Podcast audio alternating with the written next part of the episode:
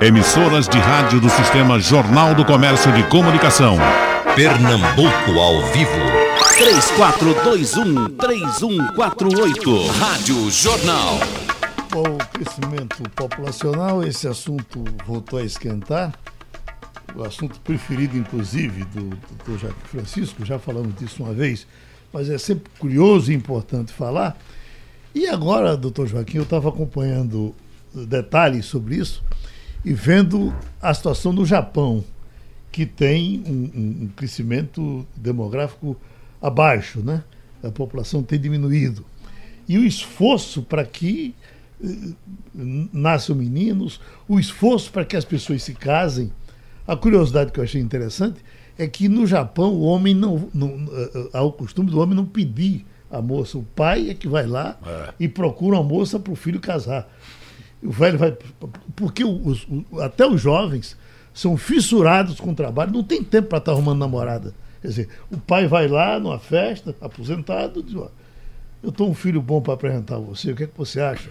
Aí, mas as moças também não, não estão interessadas em casamento. O Japão está vivendo alguma dificuldade com isso. Enquanto outros países bem pobres estão com a população crescendo e parece que esses países onde mais a população cresce não têm preocupação com isso. É, exatamente. Bom dia, Geraldo, bom dia aos ouvintes, bom dia, Jaime, bom dia, Lucena. Prazer estar aqui outra vez. E exatamente com isso é a dimensão do planejamento familiar. O que é o planejamento familiar? É o planejamento que você faz das famílias. Você não vai planejamento só para não ter filhos. Uhum. Você também planeja para ter. Por exemplo, a Itália está oferecendo um incentivo de 20 mil euros para que os italianos tenham filhos. Como é que eles estão resolvendo esses últimos 20 anos? Estão resolvendo da seguinte forma: migração seletiva. Que é a diferença de quando você propõe é, migrações é, abertas. abertas né? Então você hoje o Canadá anuncia receberemos até 600 mil imigrantes. O Canadá está com esse problema de nascimento. Né? A Suécia também, a Alemanha recebeu agora, quatro, agora dizer, há dois anos, Angela Merkel abriu para 600 mil é, imigrantes sírios, etc, etc. Então você diz: olha, que, que maravilha! Nós precisamos fazer a mesma coisa. Só que eles colocam, esses países desenvolvidos, é bom que se diga, colocam um item lá. É, isso são exigências para você imigrar para o país. Você tem que ter cursos tais e quais, você tem que ter um sistema de saúde tal e qual, você tem que ter renda tal e qual. Não é assim, você não abre. Agora, com relação ao crescimento, você tem os dois extremos né? Suécia, Suíça, Dinamarca, é, Alemanha, Itália, Portugal, Espanha, baixíssimo crescimento, 1,3. A taxa de reposição é em torno de 1,92. Portanto, eles estão abaixo da taxa de reposição, estão fazendo programas de planejamento familiar para estimular o próprio povo do local a aumentar, né? o italiano, o espanhol, etc., e trazendo imigração. Do outro lado do problema, você tem o gigante Índia, que, segundo as projeções da ONU, sai de 1 bilhão 350 milhões atuais para 1 bilhão e 600 milhões em 2100. Você tem o problema da China, que começou a ser reduzido. Né? E você tem o problema de Indonésia, Paquistão, Uganda, é, Tanzânia, é, é, Nigéria. Uhum. Se você disser um painel aí, dê um painel do mundo para os próximos, próximos 10 anos. Mais populoso do mundo, Índia, né? vamos dizer até 2050, 30 anos. A China relaxou um pouco no controle, né? Relaxou, mas uhum. à medida que você foi crescendo os índices de educação, à medida que foi a conscientização e tal, eles pararam. Uhum. Eles reduziram. Quando você tem um movimento educacional profundo, tanto que todos os países desenvolvidos fazem planejamento familiar para ter filho. Todos os países em desenvolvimento ou subdesenvolvidos têm um problema inverso. Exatamente. É uma, é uma gravidade enorme. Então você imagine os problemas. A Nigéria já ultrapassou o Brasil. O Brasil tem 210 milhões. Você diz como é que nós chegaremos em 2050? Chegaremos com, do, com 230, 225 não há problema. O Brasil será o décimo primeiro, sairá do oitavo lugar hoje para o décimo primeiro. Qual é o grave problema? A Nigéria, que vai sair de 280 para 600 a 800 milhões. Nossa. Ah, mas isso é uma fatalidade? Não. Você poderá ter políticas, tais, quais. O que, o que a ONU faz é avaliar a divisão de, de população, avalia isso a cada dois anos. Não tem errado. Não tem errado. Estou aqui trazendo estatística. Ah, mas não. Eu escrevi um trabalho, acho que já disse aqui, quando eu olhei para Jaime, Jaime disse que já me viu citar. Em 1983, um seminário de tropicologia da Fundação, eh, Fundação Joa- eh, Joaquim Nabuco, estava até a presença do, do Dr. Gilberto Freire, e eu debati isso na época, planejamento familiar e trópico. Na época você tinha um problema de desnutrição grave, etc, etc, etc. Embora, para concluir, nós temos um grave problema no Brasil. Nós não temos um crescimento populacional mais no Brasil. Mas nós temos um grave problema. Vou citar um, gravíssimo. Um milhão de adolescentes de 12 a 16 anos hum, é, tem um milhão de crianças por ano. Um milhão de crianças nascem de adolescente de 12, ou seja, gravidez de alto risco. Essa é uma bronca grande, né? Um milhão de pessoas por ano. Ou seja, o Brasil precisa também de incluir planejamento familiar numa pauta de discussão na Câmara dos Vereadores, na faculdade, na universidade, lá com o doutor Luciano ensinando os alunos dele, porque diz, não, o nosso problema está superado. O nosso problema já foi resolvido. Não foi resolvido, não. Você retira o problema de debate, porque é um tema complexo. Tem o problema da religião, tem o problema da crença, tem problema, problema, problema. E deixa de, de discutir a realidade O do doutor fato. Joaquim, agora parece que no Brasil, quer dizer, o, o, o, o rico e o, até o classe média, ele já tem consciência disso. É, é, é, você hoje pegar uma pessoa de classe média com cinco filhos é bem difícil, né? E, pegar um pobre, favelado com cinco filhos, você pega com a maior facilidade. né? É, diminuiu muito. Mesmo Lucena deve mesmo ter. em lugares simples. Lucena deve ter. Mesmo no meio da pobreza? Uhum. Mesmo no lugar simples. Você tinha 10 filhos, 8 filhos. A média de 6. Onde você não tem isso, é por problema religioso, é do Islã. A França, falar da França, 1,2 a taxa de reposição do francês. O, o, os muçulmanos de lá, 6,4. Então se, se pode calcular a permanecer esse ritmo, em 2057 a França será um país islâmico. Porque tem, vai ter mais, mais eh, muçulmano do que francês. A seleção francesa que foi campeã, ela teve mais gente de fora do que de lá. Por que então, volta o tempo? Porque planejamento familiar. Para evitar que a França passe por isso, que não será proveitoso nem para a França, nem para os muçulmanos, porque vai terminar numa, num conflito, é evidente. Que o Brasil precisa isso, por quê? Para atacar o. Qual é o problema hoje? Gravidez de alto risco, menores de 12 a 16 anos, né? a maioria em situação de pobreza absoluta ou em situação de rua né? com problema de droga, etc. Então, é tratar essa questão sem essa sacralidade. Ah, você quer. Não, vamos tratar cientificamente. Lucena, que é um professor de ciência política, mestre em ciência política, avalia que determinadas situações merecem tratamentos diferentes. Agora, o problema demográfico no mundo é gravíssimo. É gravíssimo. Não foi resolvido nada. Tudo é. A maioria das decisões vem decisões né, tomadas por, por motivo político, para ganhar a eleição, pelo fator eleitoral, pelo medo da corrente evangélica tal ou da corrente católica qual. É preciso tratar este assunto com a seriedade que ele merece. O senhor sabe que eu, eh, há algum tempo, vi um trabalho da professora Vilma Guimarães, feito aqui no Recife. Impressionante. A vida sexual das meninas de rua no Recife, já naquele tempo, começava aos nove anos de idade. Nove anos de idade. É incrível. Esse tipo Eu trouxe trabalho, um problema na época, Geraldo. Eu trouxe para discussão um problema na época em relação a, a determinados métodos, chamados métodos reversíveis e os métodos irreversíveis. Houve um congresso internacional de medicina aqui em 1984. Sabe quem foi que foi para lá? Um advogado, que eu sou advogado. Eu fui como advogado debater com Dom Brasílio Penido. Dom Basílio Penido totalmente contra planejamento familiar, Porque você nem chamava planejamento familiar, você dizia logo controle da natalidade, imposição estatal para fazer com dinheiro americano. Aí tinha Benfam. Os americanos querem que o Brasil nunca tenha uma população grande para não ser uma potência. Aí eu faço só um comparativo. A Inglaterra tem 80 milhões de habitantes. O Brasil tem 210. A Inglaterra é mais rica do que o Brasil. Coloca um segundo a Itália. 70 milhões de habitantes. A nossa Itália, com nossa cultura tão, tão italiana, etc, etc, tem 70 milhões de habitantes. É a sétima economia do mundo, nós somos oitava. E a Índia?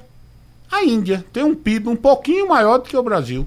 A Rússia tem um PIB maior produto interno bruto menor do que o Brasil. Então, não é por aí. A questão tem que ser encarada cientificamente. Claro, bom, ninguém pode fugir, né? Por isso que tem a, a ciência política como ciência para resolver esses conflitos ou para encaminhar esses conflitos. Porque, ao final, todo problema é político. Eu já vi muita gente dizer: olha, é, é, eu, eu me lembro que em 1983 só tinha, pelo menos que eu conheço, dois homens públicos, assim mais ou menos conhecidos. Na época eu era mais conhecido, ou talvez era menos, não sei. Eu e Roberto Campos. E Roberto Campos, camada, ainda bem, porque ele era muito mais conhecido do que eu, então a artilharia toda para cima dele. Isso é um agente da Benfam, Bob Fields. O que ele quer? O que ele quer. Eu, veja, lembro dos militares, para concluir. Quando se fez a Amazônia, né? Aquela transamazônica. Qual era o slogan? Homens sem terra para as terras sem homem. O que era? Você pegar gaúcho, eh, paranaense, etc., que tinha uma população, para levar para a Amazônia, para povoar a Amazônia. Aí você ia comprar uma propriedade, perguntar quantos empregados tem. Se dissesse 50, você dizia, tem muito pouco, eu não compro. Aí você comprar. Hoje você vai perguntar quantos empregados tem. Tem cinco, eu não quero. Ah, Tem algum drone? Não. Tem algum eh, computador? Não, eu não quero. Você só. ó, Isso, que é a outra ponta do processo, é que 48%, 48% dos atuais empregos, estou falando no nível de Brasil, México, Argentina, etc., não existirão daqui a 10 anos. 10 anos. 10 anos é amanhã. E aí, como é que você vai ter menos emprego para mais gente? Como é que fecha essa equação? Não quer dizer que você vai radicalizar, mas quer dizer que você tem que incluir, como você está incluindo aqui, um homem com a experiência de Jaime, com a visão jurídica, a visão política e a visão de um velho militante da causa. Doutor Jaime Assuara. Queria dizer que é um prazer estar aqui. Bom dia a todos. Bom dia, Geraldo. Fico feliz em vê-lo assim, mais jovem, mais bonito, mais magro. Esqueci até o elogio. Veja como o advogado é mais jeitoso, né? Eu que também perdi um peso e a gente estava aqui celebrando mutuamente. Um prazer estar aqui com o Antônio, com o nosso querido governador Joaquim Francisco, que já fez um panorama que eu acho que eh, exime a gente de fazer qualquer introdução sobre o problema demográfico no mundo. Um panorama completo, denso, eh, com sua cultura. Eh, enfim, eu acho que esse é um debate fundamental, eh, porque como vocês disseram, o crescimento populacional se dá mais nos países pobres, né?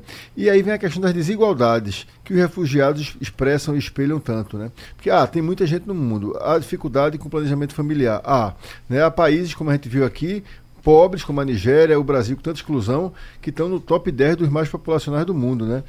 O Paquistão que passou o Brasil em- em- em- inclusive em relação ao PIB, salvo engano, Joaquim, recentemente o Paquistão ficou em oitavo e o Brasil passou para nono lugar. Eu vi uma É isso, estatística. é, tá, né? é, Tá- Indonésia e Paquistão estão É, disparando do é. ponto de vista econômico. Exatamente. E a população também. Exatamente. E aí você vê, como você disse, a China e a Índia, os dois com quase 3 bilhões, quer dizer, os dois respondem por 35% da população mundial, do, dois países. E convencer uma pessoa informada a ter mais filhos, quando ela se- conscientiza de não ter, é extremamente difícil. Eu me lembro que na Itália tem um rapaz que nos atendia, dizia, Gian, tu, tu eh, eh, filhos? Ele disse, não, uma criança é muito cara. Tá vendo? Tem essa consciência, É, né? Isso é uma coisa cultural, né, rapaz? Agora, como é que a gente resolve isso? Claro, Joaquim falou do planejamento familiar. Eu sou a favor. Acho que esses vieses ideológicos que envolviam o tema há um tempo atrás, e você já era precursor, Joaquim, parabéns, na década de 80, e tinha coragem, como sempre teve, de falar as coisas, esse tema tem que voltar, mas é investindo também em educação, universalizando a educação pública de qualidade para todos, inclusive para capacitar profissionalmente. Joaquim tocou num ponto interessante, porque uma das coisas que leva à exclusão e à pobreza e à falta de dinheiro e até à fome é o desemprego, né, a falta de, de condições de ocupação. Ele, levou, ele levantou aqui um dado impressionante, que eu tinha visto também recentemente. 48% das populações que existem hoje vão deixar de existir em brevíssimo tempo. E as, e as profissões que vão existir daqui a 10, 20 anos, a maioria delas a gente não sabe nem identificar quais são. Aqui no Porto Digital, aqui no bairro do Recife, que é um polo, é o maior polo de, digital de, de TI da América Latina, tanto que a gente chama o Vale do Silício, as margens do Capibaribe, é, que produz é, para o mundo todo, quer dizer, gera 2 bilhões de faturamento por ano. Você tem é aqui no, é, 900 empregos a mil empregos, isso é checado diariamente. Inclusive, Cláudio Marinho falou recentemente na rádio sobre isso.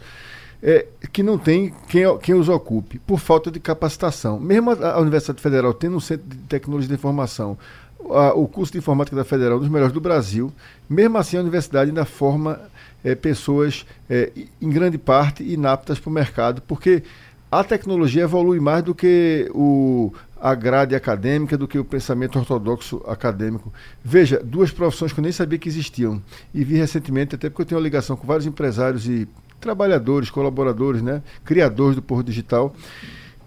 Engenharia de complexidade e engenharia de interface são duas diferentes. Engenharia de interface é uma coisa que não tem quase ninguém é especializado nisso é um tipo de engenharia que é feita para você ver qual é o, o, o, aplicativo que vai baixar mais no seu celular, o que vai aparecer para você baixar de acordo com o seu perfil e tal. Ou para já vender o, o, celular quando sair da loja, quando a pessoa pergunta assim, quer que eu configure seu celular, já configurar com os aplicativos que vão se adequar ao seu perfil para você consumir, para você baixar e gastar, né? E também para, por exemplo, quando você botar uma pesquisa para pesquisar uma coisa no Google, quando você estiver vendo um programa que apareça coisas que você que sejam adequadas ao seu perfil de consumidor. O nome dessa profissão é? Engenharia de interface. interface. Eu nem sabia que existia. Então tá e faltando... a de complexidade, o que diabo é? A de complexidade, eu não sei bem o que é não explicar. é tão complexa que eu não sei explicar.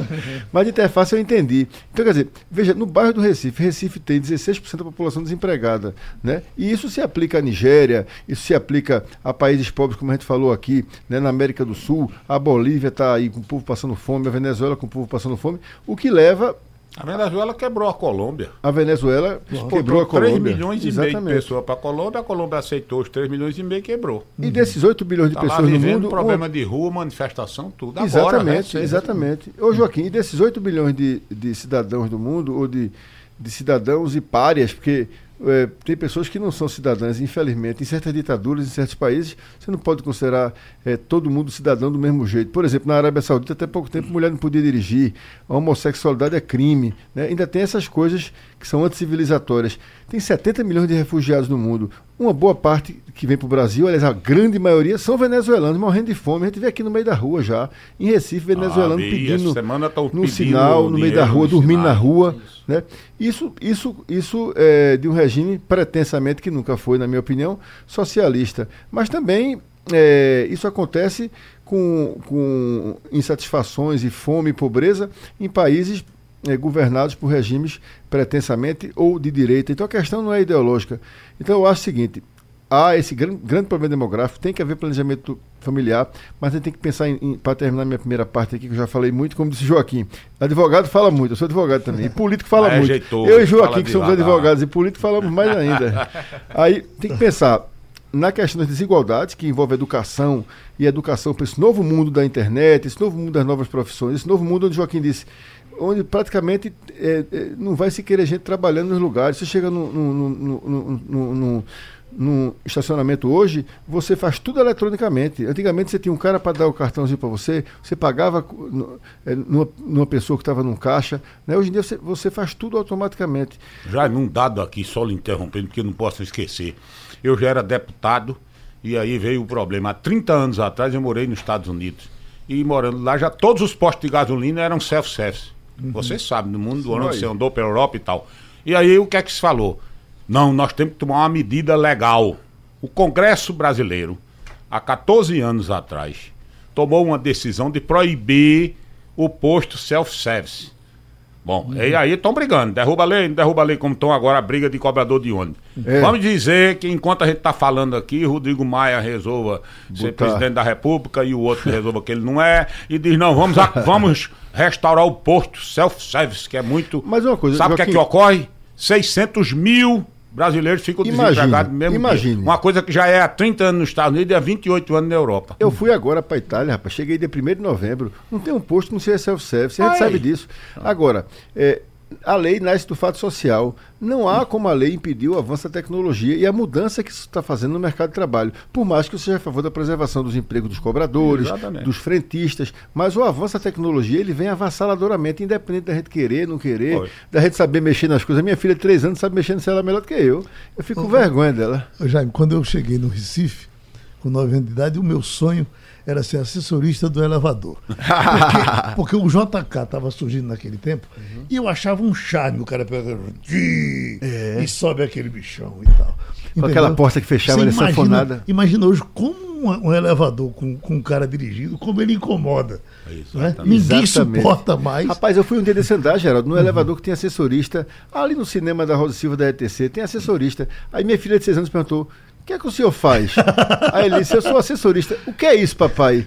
Aí eu tive que explicar, ela não entendeu. Foi o primeiro que ela andou em seis anos que tem assessorista. É Agora um veja- engenheiro de complexidade. Veja um dado para concluir, ajudando aqui, Jaime. A China, esse índice de 50, 48% dos empregos no Brasil em 10 anos deixaram de existir, na forma em que estão. Não há mais a destruição criativa. Você destrói esse e cria aquele. Não. Deixarão de existir. Os que vão e existir sabe ainda qual é o índice na. China? 70%. Sabia não, Sabe incrível, qual é né? na Etiópia? 82% dos empregos atuais na Etiópia, que é outro gigante de crescimento demográfico, não existirão. O que, como é que você vai fazer? Leis, interferência estatal, determinando, como aconteceu aqui com o posto self-service, você não pode demitir.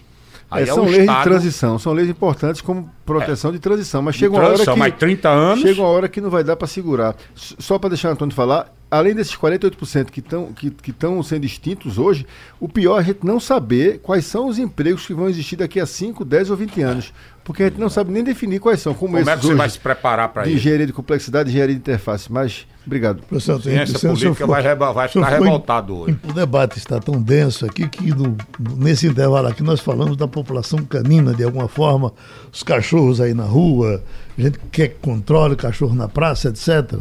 Gente que não quer cachorro entrando no shopping e gente que quer o cachorro em todo canto. E, isso fez lembrar um debate que fizemos há muitos anos atrás, mais de 15 anos, né? Com eh, eh, eh, cardiologista que cuida do coração de cachorro, oftalmologista, que, que os cachorros têm tudo isso. A gente antigamente pensava que cachorro não tinha nada, né? E o cachorro tem tudo. E aí, no dia seguinte, participou aqui do programa Paulo Roberto, um ouvinte chamado Seu Oscar, né? Seu Oscar, com essa opinião. Escuta ele aí, olha. Cadê você no telefone? Meu nome é Gamaliel da Costa Gomes, Oscar Ribeiro. Fala, Ribeiro.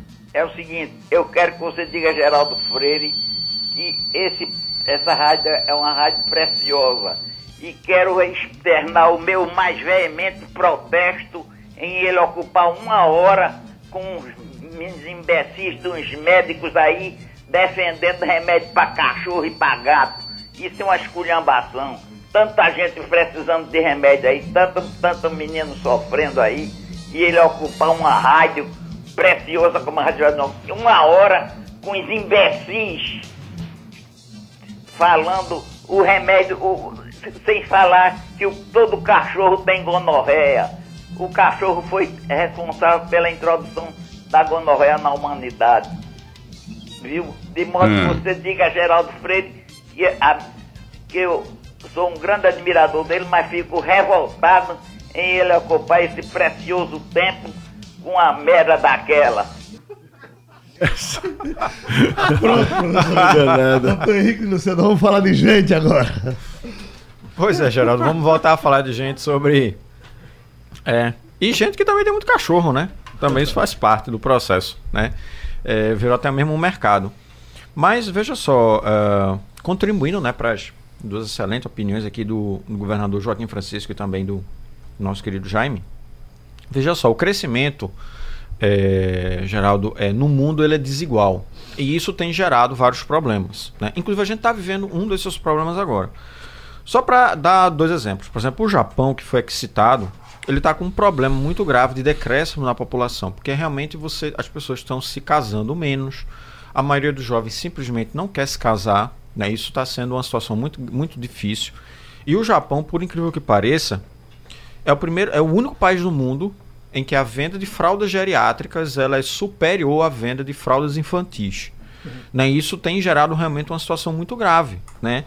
É, é tanto que, inclusive, o Japão está investindo muito agora em, em robôs enfermeiros, no desenvolvimento de robôs enfermeiros, para que eles possam estar com os idosos nas residências que são controlados né, por, por, por, pela internet, enfim, internet das coisas, né? Por isso que o 5G vai ser tão importante, o Japão tem muito interesse nisso, é, para que ele tenha é, possibilidade de detectar quando alguma coisa aconteça. Vou dar alguns, alguns exemplos. É, algumas comunidades japonesas elas têm adotado códigos, né? Porque é, códigos de até mesmo de sobrevivência. Por quê? Porque a população é muito idosa. Né? Então, por exemplo, assim, em alguns condomínios, os idosos, quando eles acordam, uma das primeiras coisas que eles fazem é abrir a cortina da janela principal. Porque aí os outros idosos eles sabem que aquela pessoa está bem, né? Uhum. Abrindo a cortina e tudo mais. E quando vai dormir, fecha a cortina. Por quê? É, já aconteceu inúmeros casos de idosos japoneses falecerem dentro das suas residências e ninguém simplesmente dá conta. Né? Então, teve um caso, inclusive, que é, é no caso da polícia de Tóquio. É, ela foi numa residência né, é, depois que recebeu uma, reclama uma reclamação de não pagamento né, de uma conta é, de luz na, na, de um idoso específico e quando ela chegou né, descobriu que esse idoso ele tinha falecido há mais de oito meses dentro da residência. O que é que tinha acontecido? O idoso ele recebia o salário, programou todas as suas contas em débito automático, ia sendo descontando, só que aí houve um período que houve uma conta a mais, ele ficou sem saldo bancário e aí entrou em inatividade, etc. Né? Isso gerou um problema grave. Né? Então o Japão está tendo realmente essa dificuldade. O crescimento é desigual porque o que, é que a gente tem? Paquistão, Índia, China e Bangladesh representam 40% da população mundial. E eles estão crescendo. A China, em virtude das recomendações do Partido Comunista, que estabeleceu uma lei muito dura do filho único, né, eles conseguiram frear muito o crescimento populacional chinês, mas obviamente eles afrouxaram muito, é, é porque a população chinesa está envelhecendo muito rápido, está gerando problemas futuros. Então, as novas diretrizes do PCC chinês eles alteraram essa lei, inclusive é, incentivando a, a, digamos assim, que as famílias chinesas tenham mais mulheres, mais meninas, né? Porque em algumas regiões você está gerando um desequilíbrio em que você tem 25% a mais de homem do que de mulheres. Então são homens que provavelmente nunca vão casar na sua vida, nunca vão encontrar uma parceira. Chegaram praticamente a matar as meninas quando nasciam antigamente, né? É, tinha esse hábito porque preservava é, o menino. Né? Era um hábito cultural, porque nas culturas orientais, quem cuida da família é. ao envelhecer Essa é, é o rapaz. Principal é, o homem. Então, ou seja, havia realmente um interesse nesse sentido. Né? E a menina é. vai cuidar do sogro. Exatamente. então, é, então você tem realmente toda essa, essa é, preocupação. Uh, por exemplo, na China, que teve um crescimento populacional bastante expressivo e também teve um aumento de renda, é, para você ver como é que um, um, uma, uma, coisa que acontece na China termina afetando. Quer dizer, uh, o brasileiro hoje está vivendo é uma situação né, bastante desagradável, que é o aumento do preço da carne, né, que está sendo uma reclamação geral. Está criando determinados problemas. A população está tendo que mudar seus hábitos alimentares, né, deixar de comprar carne para comprar mais carne de frango ou mais ovo, o que também está gerando um aumento é, bastante considerável. Em virtude do que? O que foi que aconteceu? Quer dizer, é, alguns fatores, né, como por exemplo a retomada do crescimento brasileiro, a população passou a comprar mais carne também, é, mas é, o principal impacto foi justamente no crescimento da demanda chinesa. Né? A China passou por um problema muito grave recente, que foi uma, uma gripe suína que, é, em virtude dessa gripe suína, eles tiveram que exterminar um terço do rebanho de porcos é, do país. E em virtude disso, eles começaram também a importar mais carne do Brasil. O dólar estava muito favorável, 4,20 praticamente, se tornou a nossa carne muito barata.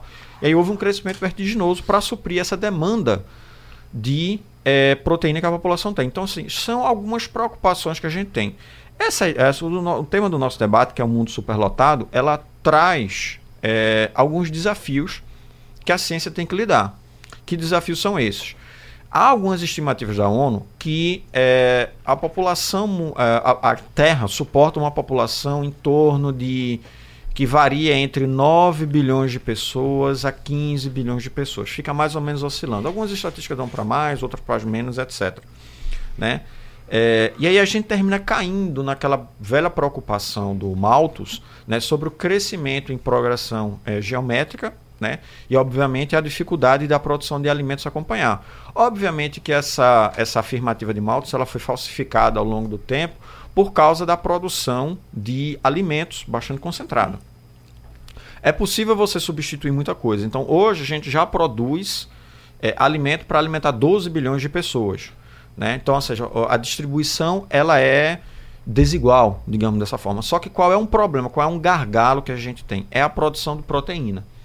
Né? Que isso é uma coisa que o mundo inteiro está enfrentando dificuldades.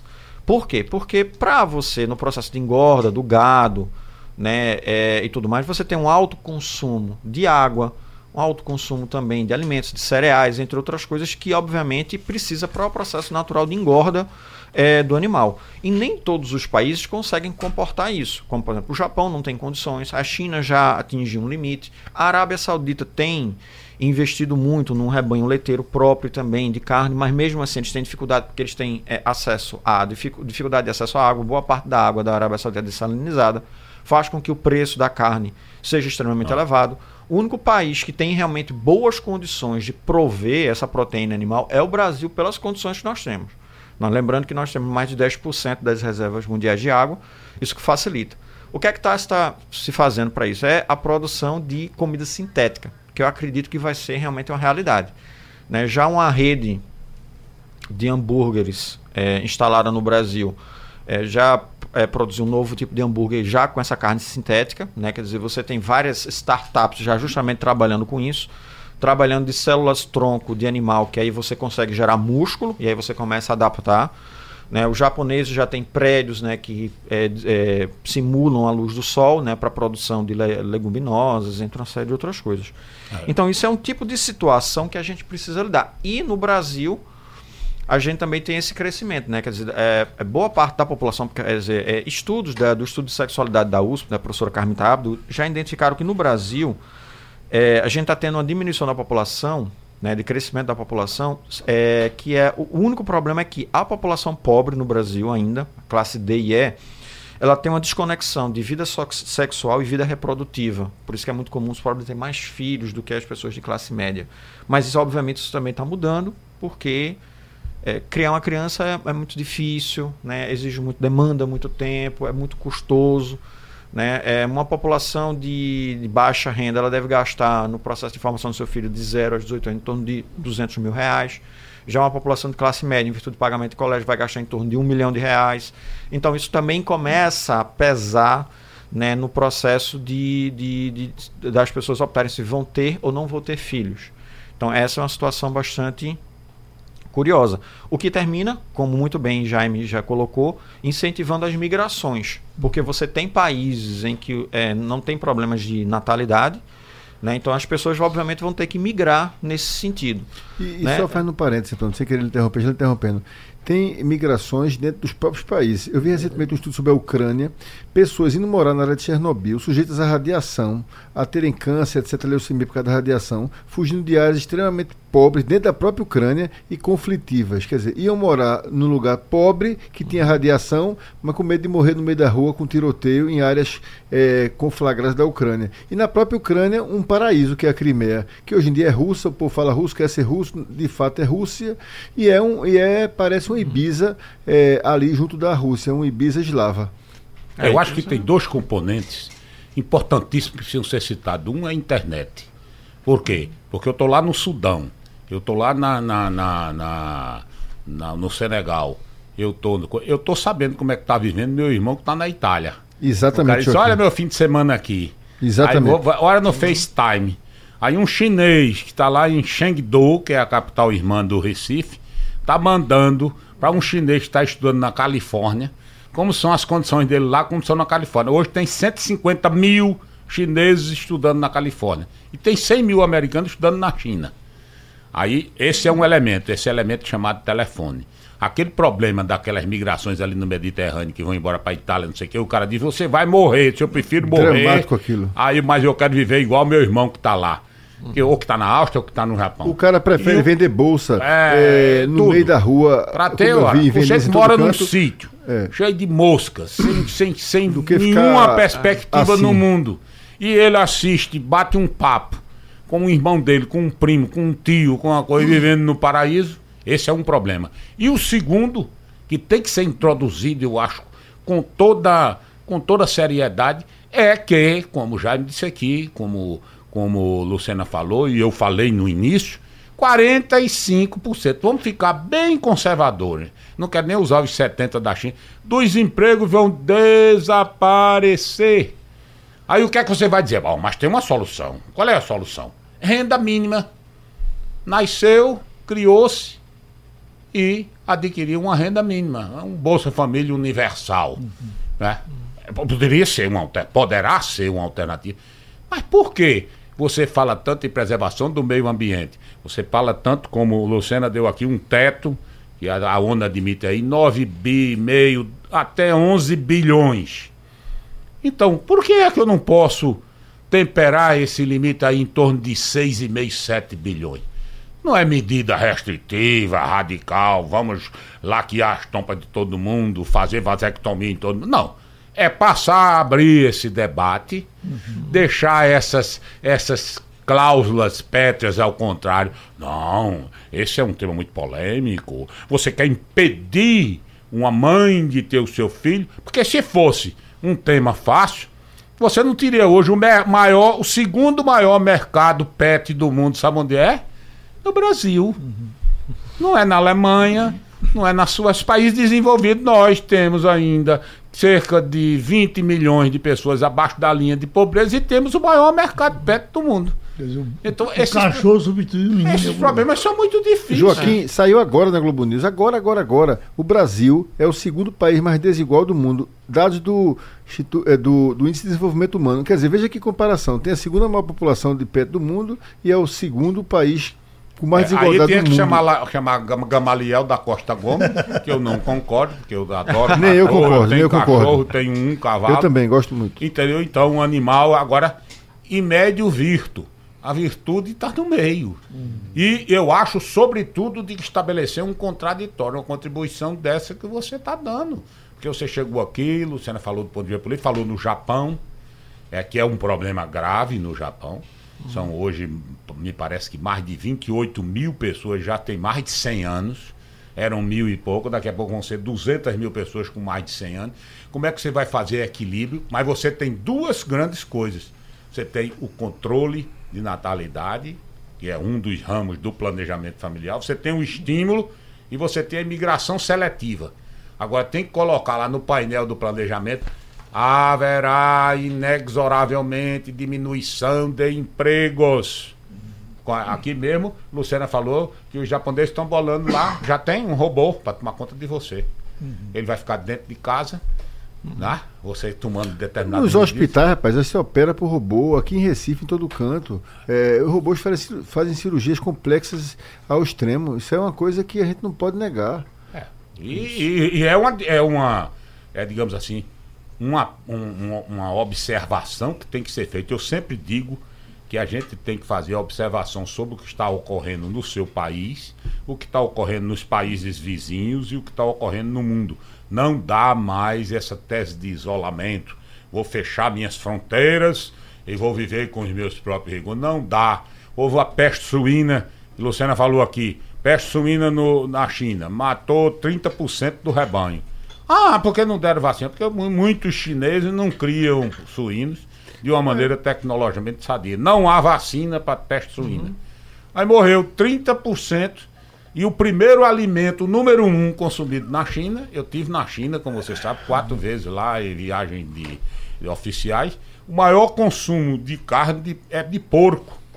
Aí dá uma febre nos porcos da China e eu tô aqui todo trancado. Não quero nada com a China.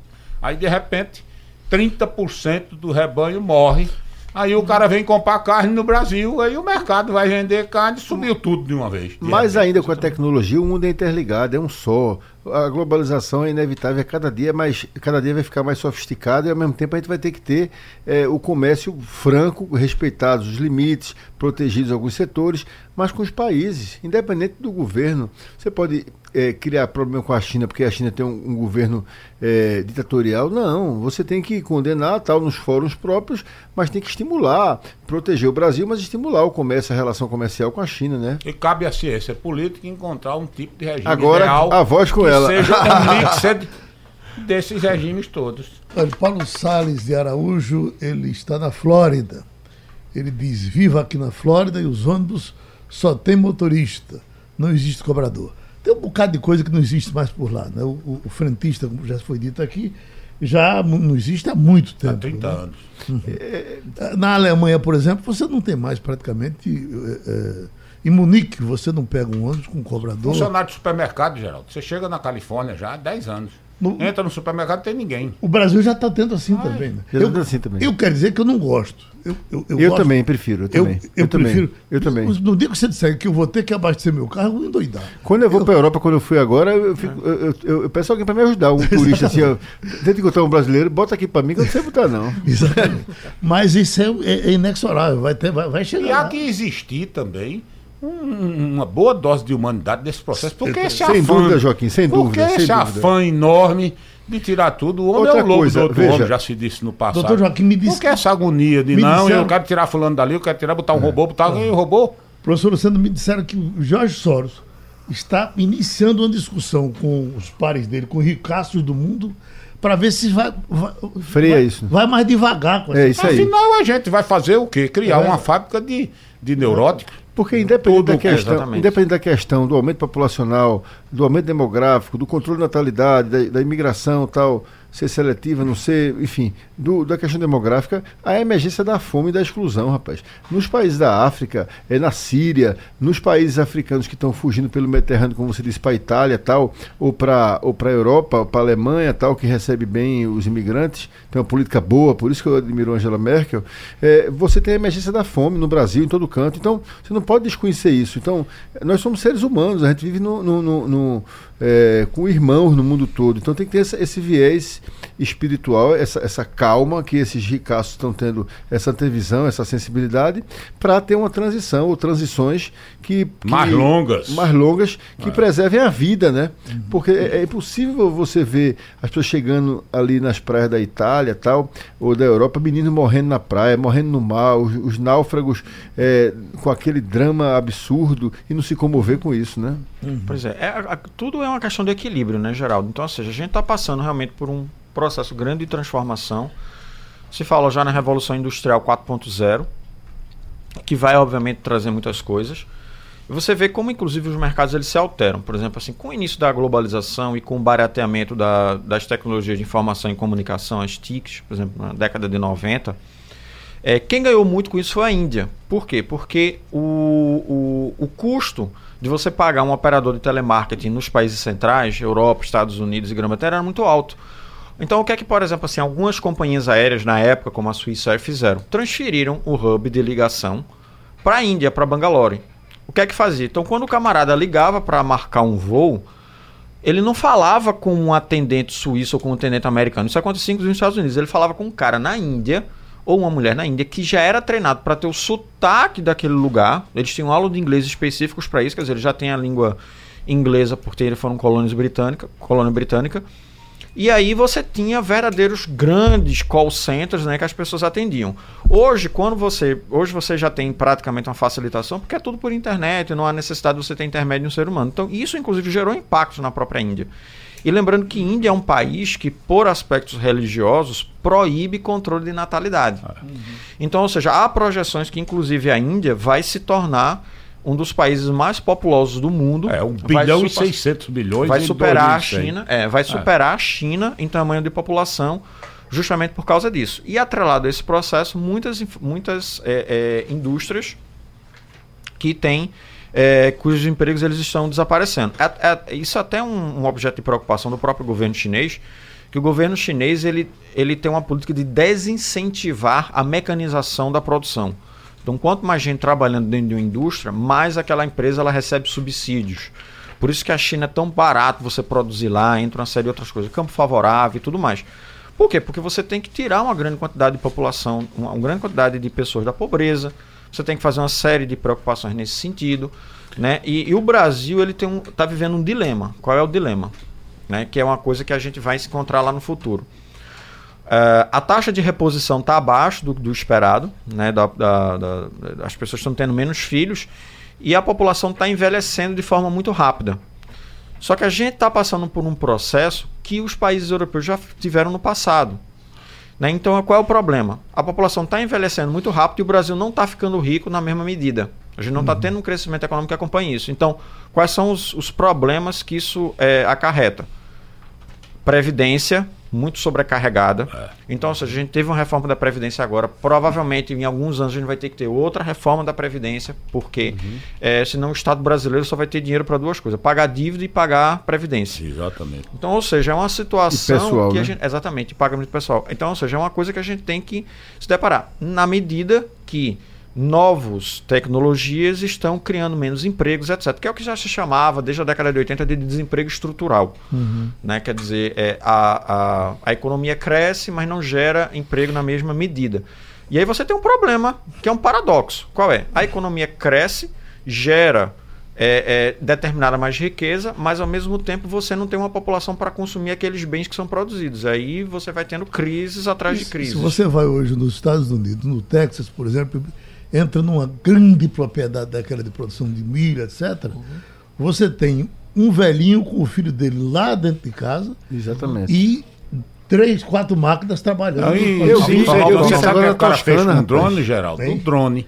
Você bota um aboio no drone um microfonezinho. Sabia não, Joaquim. Eu ponho o, drone, pode sair ali. Oh, oh, oh, Mas é, é verdade. Então você, é. ah, você tinha 100 lojas vendendo celas para cavalos, é, etc, etc. Acabou-se? Outra coisa. Porque é, ninguém quer usar um cavalo, vai usar um, um, um carrinho daquele, e agora é um patinete também é, dentro do... Isso, isso se aplica aqui a, a, a, a Petrolina na, na, nas vinícolas. O que eu vi na Toscana, você entrava nas vinícolas, via, é, como Geraldo falou agora, eu me lembrei, você via propriedades imensas, vinhedos imensos e rara, raramente uma pessoa. A mesma coisa que o Geraldo falou, você vê isso em Petrolina também, usa tecnologia e, e, poucas pessoas trabalhando numa cidade que precisa gerar emprego como Petrolina, né? Para terminar minha participação, eu queria dizer o seguinte: tem que investir em educação, rapaz. O Brasil é um país uhum. com um gap, com um déficit educacional em relação à educação pública de qualidade muito grande. Eu vou dar dois dados que foram. É, extraídos da Comissão Especial da Câmara, que, que foi acompanhar a execução orçamentária do Ministério da Educação no atual governo federal. Só 4% do, do, do, do orçamento foi destinado a investimento. Eu sei que é uma crise fiscal, etc. Mas outro dado fundamental: o Brasil tem dois programas de educação de jovens e adultos inclusive de alfabetização de jovens e adultos. Desses programas, um teve execução orçamentária, independente do orçamento digamos que o orçamento seja pequeniníssimo, ínfimo, mas só foi executado 1%, o outro foi executado 0%. Eu acho que é preciso prestar atenção nisso também, porque se a gente não investir em educação pública de qualidade, é, a gente não vai vencer esses desafios que o mundo nos oferece. E copiar os exemplos que dão certo, porque tem cidade que, apesar disso tudo, tem, tem 800 razão. municípios no Brasil que dão certo. O Exatamente. tempo da gente foi engolido, muito obrigado. Sugestão ou comentário sobre o programa que você acaba de ouvir, envie para o e-mail ouvinte@radiojornal.com.br ou para o endereço Rua do Lima 250, Santo Amaro, Recife, Pernambuco.